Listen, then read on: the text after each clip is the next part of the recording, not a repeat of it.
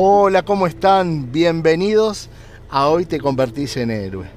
Este es un espacio que nos tomamos unos minutos para reflexionar, para motivarnos eh, con palabras que nos van a seguir impulsando a ir tras nuestros sueños, nuestros objetivos, para vivir este camino de la vida que Dios nos ha proporcionado por delante.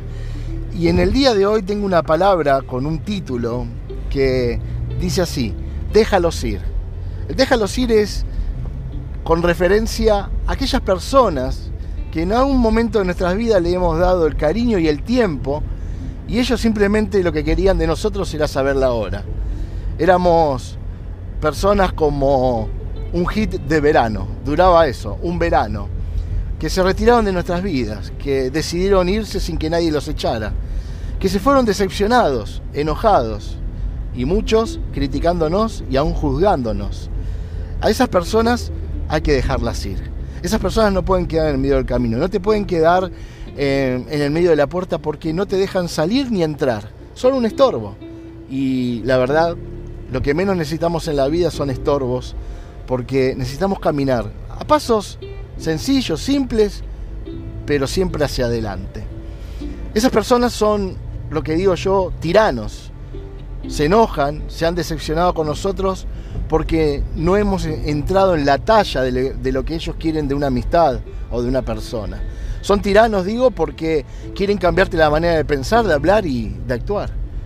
Son personas que se van y donde seguramente has escuchado frases como ya no eres el mismo, vos cambiaste a partir de, si te dedicaras a hacer otra cosa, o ¿por qué no dejas de hablar de aquello? Personas, como digo yo, tiranos, te quieren cambiar y moldear a su manera. Y cuando no lo logran, es ahí la decepción de ellos, su enojo, ¿no? Y entonces parten de tu vida y hay que dejarlos partir, como te digo, déjalos ir porque no son más que un estorbo. La vida, mi querida, mis queridos amigos, tiene que ver con ciclos de cambio permanentemente en el ser humano. Desde el momento de estar en el vientre de nuestra madre hasta el último suspiro de nuestras vidas, todos los seres humanos estamos en permanente cambio, transformación, crecimiento, madurez. De eso se trata, biológicamente es así. Nacemos, crecemos, damos fruto, mucho fruto, y luego marchitamos, obviamente, y morimos. Frente a eso, mucha gente no, no ha aprendido esos ciclos de la vida. Quieren dominar a las personas y que sus círculos íntimos o sus círculos de amistad o de contactos piensen, hablen y digan y hagan lo que ellos quieran. Y eso no son amistades. Esas no son buenas amistades. Porque Ningún ser humano otro, ni yo, ni vos que estás del otro lado, somos iguales, somos distintos. Podemos tener rasgos de la personalidad, rasgos raciales, puntos de encuentro, pero somos diferentes, gracias a Dios. Dios no, no nos ha hecho en serie, como digo siempre, sino que Dios nos ha hecho en serio. Y cuando hablamos de la seriedad de Dios es que Dios nos ha hecho perfectos, únicos como Él lo había pensado. Cada uno de nosotros somos una pieza única. No hay otro igual. Puede haber parecidos, pero igual ninguno. Biológicamente lo podemos ver fácilmente.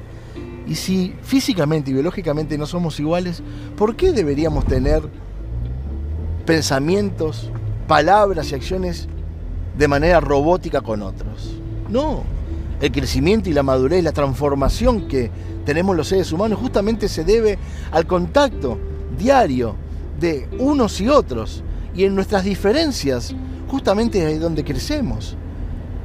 Hay una palabra que me maravilla que he escuchado hace más de 25 años atrás.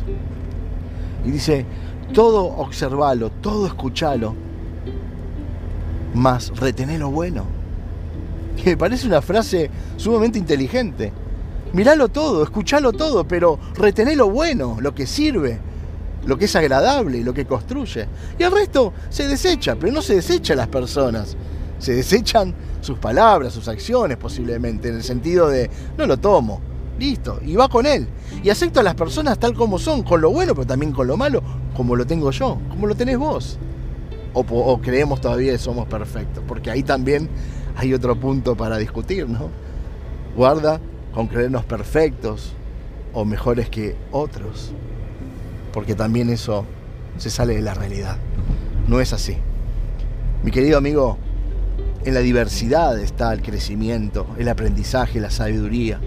Yo he aprendido de muchas personas un montón de cosas, como creo que de mí otros, y otras tantas de las mismas, digo, con eso no me quedo, pero no hago lo que se dice, ¿no? Una grieta donde vos allá y yo acá, sino que lo que es compatible es, y amigable es bárbaro tomarlo, lo que es bueno es bueno de imitarlo, y lo que es malo o no sirve o no construye, dejarlo allí. Ahí se trata de crecer y de madurar. Nuestras amistades tienen que ser diversas. Yo también no puedo proponerme en la vida cambiarle la vida a los demás. Es más, estamos hablando, estás escuchando este audio y tenés una libertad maravillosa de darle pausa e ir hacia otro dial, hacia otro lugar. Y mi interés no es cambiarte ni hacerte a mi manera. No. Justamente Dios nos dio la libertad como una expresión maravillosa para que el hombre y la mujer se desarrollen. Nos dio el libre albedrío y yo quiero llevarlo adelante todos los días de mi vida. Nadie va a venir a coartar el libre albedrío que me dio Dios. La libertad de conocer la verdad. Hay una palabra en el manual de vida que dice, conoceréis la verdad y la verdad te hará libre. Sí, deseo la libertad. ¿Vos no deseas la libertad? Sé libre entonces, porque Dios te creó como un ser libre. Por supuesto, algo maravilloso esa libertad y esa verdad que te cuento tiene que ver con principios de vida y cuando vos los ejecutás, te llenan de beneficios. Te abre caminos donde no lo hay, abre puertas donde nadie puede cerrarlas, ¿me entiende? No? Es maravilloso, es hermoso la libertad. Y esta libertad no hay que permitir que nadie te la quiera coartar. ¿Sabes que lo que más molesta de la gente, yo me he dado cuenta en estos 45 años de vida que llevo, es que uno sea un hombre o una mujer libre. ¿Sabes que he denotado que mucha gente se molesta cuando te ven libre? Yo soy libre, no le debo nada a nadie. Y toda mi libertad que me la ha dado Dios no me ha cobrado un solo centavo. Es gratuita, es un regalo del Señor. Y yo la voy a defender y la voy a llevar en manifestación permanentemente en mi libertad. Una libertad que va de la mano de su palabra, de mandamientos maravillosos, de estar bajo una ley de vida que proyecta, que multiplica, que transforma. ¿Cómo voy a dejar que otro ser humano quiera poner tropiezo o una cadena a mi libertad? Cuando Dios me ha dado una libertad eterna en Jesús. Mire, los seres humanos fallamos.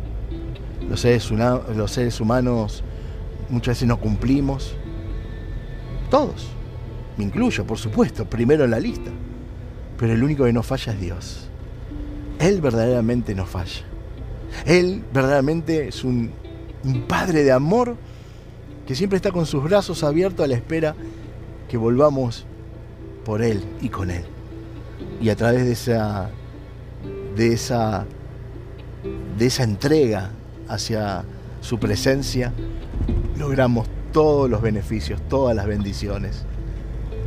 Por eso te invito a que dejes ir a aquellos que no suman, pero que restan muchísimo. Deja a aquellos ir que no se queden en medio de la puerta. Deja libre la puerta, el porche. Deja libre el parque. Deja libre las rejas. Y no te quedes dando vuelta en un círculo vicioso, sino que sal de él en la libertad que Dios te ha dado. Esa libertad ya fue pagada y está puesta en marcha en tu vida. No dejes que la paguen. Y si en alguien o con alguien querés ofenderte o querés darle vuelta a la cara, hacelo con vos mismo. Yo lo hago conmigo mismo. Cuando yo me defraudo, ahí sí me duele. Digo, ¿por qué Silvio te estás defraudando? ¿Por qué no seguiste el camino? Toma el consejo, toma la palabra y dale. Dale para adelante. Al único que no le permito que me defraude es a mí, a mí mismo. De verdad. Yo no me permito defraudarme. Yo quiero vivir en libertad de la mano de Dios.